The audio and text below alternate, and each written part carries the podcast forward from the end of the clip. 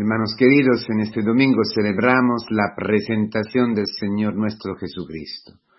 En la comunidad, en el templo, se puede recibir el mismo espíritu de Simeón, que nos empuja a ir a las liturgias, como ha ocurrido a Simeón. Había recibido un oráculo del Espíritu Santo, que no veía la muerte antes de ver al Mesías del Señor. Impulsado por el Espíritu Santo fue al templo. Esto, esa es una fotografía de, de lo que hemos recibido por el Espíritu Santo a través de la predicación, que tú, tú, no, no, vas a ver la muerte antes de ver al Mesías, al Salvador, a la salvación, al Salvador que lleva, que trae consigo para ti la salvación. Tú has escuchado un anuncio, tú has escuchado el anuncio de la Pascua, tú has eh, escuchado el anuncio del querigma, de la buena noticia, que Cristo ha dado la vida por ti, que Cristo ha entregado a sí mismo para ti, para sacarte de la muerte, para sacarte de la situación donde estás ahora, para sacarte de, Egip de Egipto, que te tiene esclavo, donde estás obligado a pecar, donde estás obligado, obligado a murmurar, obligado a usar la sexualidad para ti, donde estás eh, obligado a juzgar, a juzgar, a juzgar, a murmurar, donde estás obligado a rechazar la vida, a rechazar al hermano, a rechazar a, a, los acontecimientos, a rechazar, a luchar en contra de la injusticia. Bueno, te ha sido anunciado que, que tú, no obstante tu situación, no obstante tu carácter, no obstante tus pecados que llevan a la muerte, hubiera visto la muerte. No hubiera visto la muerte. Tú hubieras visto la muerte. Esto es lo que a todos nosotros nos ha tocado el corazón. Dios te quiere así como eres.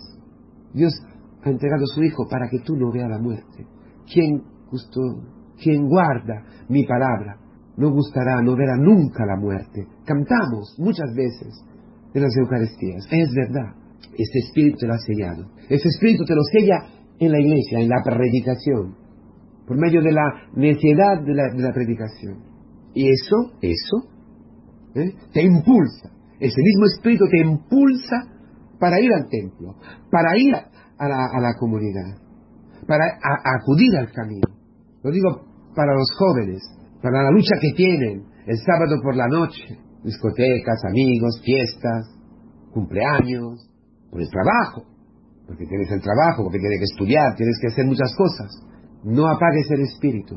Hoy esta fiesta de la presentación del Señor, la fiesta de las velas, ¿no? de la luz, la, la, lo que quiero decir que esta, esta fiesta es una tromba, es una, es una trompeta, es un grito en medio de la noche, el pueblo que caminaba en las tinieblas, el pueblo que, que estaba dentro del Egipto, ha visto una gran luz, ha visto dentro del paganismo, dentro de la esclavitud, ha visto una gran luz, la luz de este anuncio.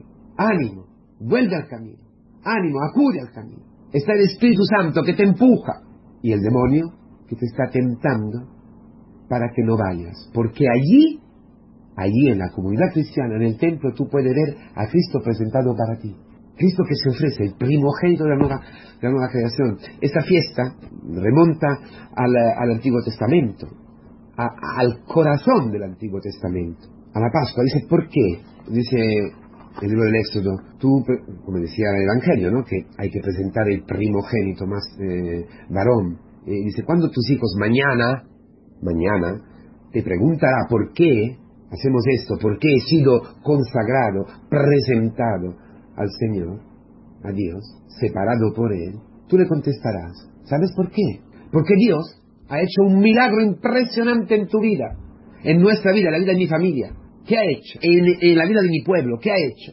Nos ha sacado de la muerte, nos ha sacado de, la, de Egipto, nos ha sacado de la esclavitud. ¿Cómo? Matando a todos los primogénitos de animales y de hombres de Egipto.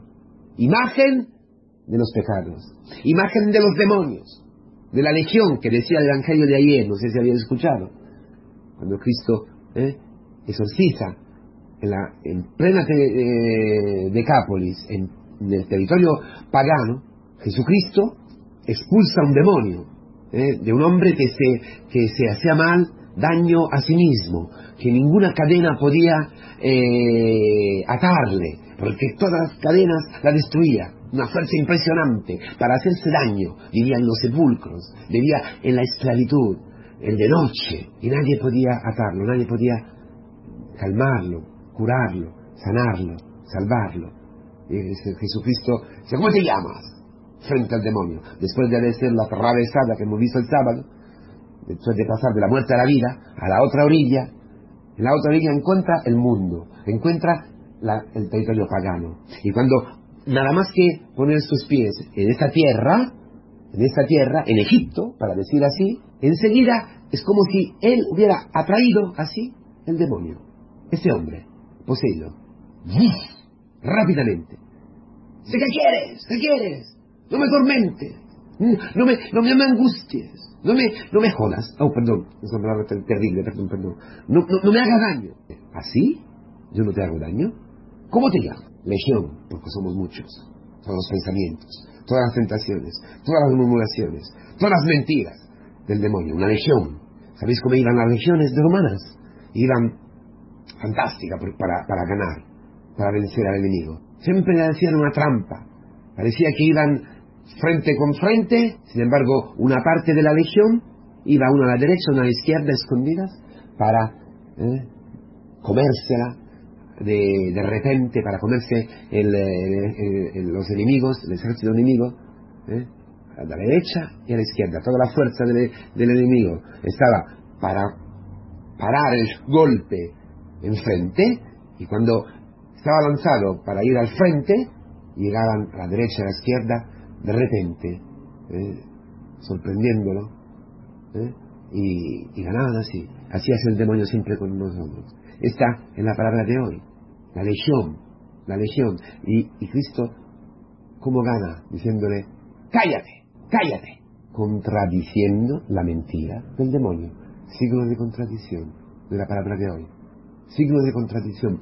Cállate, cállate legión, cállate allí, a este pensamiento, cállate a esta idea, cállate, a esta murmuración, cállate, es mentira. ¿Y cómo te lo enseña eso? En la iglesia. Te lo enseña en la iglesia, te lo revela en la iglesia y te acompaña, envía su espíritu para que callen los demonios que te impiden acudir a la comunidad cristiana, que te impiden que ver a la salvación e ir en paz, ir en paz. Mis ojos han visto a tu Salvador, ¿A quién, ¿A quién has presentado ante todos los pueblos? Yo lo he visto. Tú lo puedes decir en la comunidad cristiana, porque en la Eucaristía, en los sacramentos, en la confesión, en las palabras que escuchas, en la predicación, en la vida de los hermanos, tú ves a Cristo cumplirse, cumplirse en Él el misterio pascual, donde la muerte, la vida, donde pan, carne de Cristo, donde vino sangre de Cristo ofrecido para ti. En altar, eh, en esta mesa, eh, en esta mesa, en, esta, en, esta, en este lecho de amor, donde Él se entrega a ti para unirte a Él, para unirte a Él, para hacerte partícipe de esta Pascua. Por eso, por eso, dice, el Señor ha sido fiel con nosotros, nos ha sacado cuando ha matado todos los primogénitos, todos los primogénitos, todos los pensamientos que nos salen todos los días, que nos saldrán hoy esta mañana, para blasfemar, para vivir en contra de nuestra primogenitura, de nuestra, naturaleza humana, como hacen el mundo. Por eso los matrimonios homosexuales, por eso la adopción, la adopción por, por las parejas eh, homosexuales, por eso el aborto, bueno, la misma raíz que ha hecho partorir esta ley, este primogénito del demonio, que es este pensamiento malvado, en la iglesia lo mata en ti.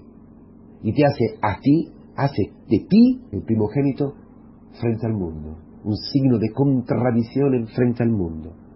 ¿Cómo quieres salvar a, tu hijo, a, tu, a tu mujer, a tu, a, tu, a tu marido, a tu esposa, al mundo mismo, a tus compañeros del trabajo? ¿Cómo puedes? ¿Cómo puedes salvarlo? ¿Cómo has sido salvado tú? Tú has sido elegido Eres un primogénito de la Pascua, un, hijo de la Pascua. Tú eres la, el fruto de la obra de Dios. Dios ha matado al demonio y por eso tú eres un primogénito de Dios.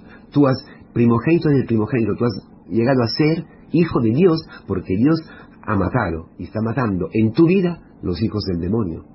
El hijo del demonio que vive en ti, el hombre viejo. Tú eres el signo de contradicción porque Dios, a través de Cristo, en ti está contradiciendo, se está diciendo en contra, está hablando en contra de las mentiras, de los demonios, de los primogénitos que te están matando, que están agobiando a tu familia, que han agobiado a tu familia, que, han, que está agobiando a tu prima, a tus parientes, a tus compañeros del trabajo, a tus compañeros del, del cole o de la universidad. Eso es lo que Dios está haciendo en ti. Esto es lo que Dios quiere hacer contigo. Esta es la luz, la luz que ve, la luz del Espíritu Santo, la luz de la fe, que puede ver, ver, interceptar dentro de la muerte, dentro del, del pecado, el grito de un esclavo. Por eso no juzga a nadie, no juzga a quien te está al lado. Ha visto la salvación. Que ha visto la salvación no puede juzgar. Que ha visto la salvación ve todo al revés de cómo lo ve el mundo. Todo al revés. ¿Sabéis? La historia de, de José. Dice, que, dice la sabiduría de Israel, dice el Midrash, que este, este dinero del rescate del primogénito está computado, eh, está establecido, igual, igual al dinero que los hermanos de José han ganado vendiéndolo. Porque al final la historia de José, cuando encuentra a sus hermanos, José le dice, vosotros, vosotros, habéis pensado mal contra mí, pero Dios ha pensado de volverlo en bien.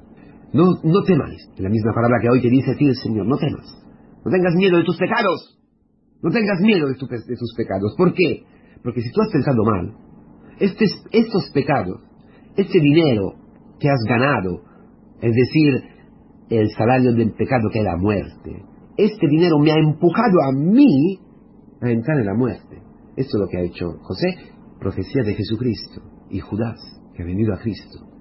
Este dinero es un memorial para ti. Es un memorial. ¿De qué? De la obra de Dios. Impresionante, escandalizante. La obra de Dios absurda, in increíble. Mi pecado, tu pecado, ha empujado a Cristo en el sepulcro, ha empujado a José en Egipto. ¿Para qué?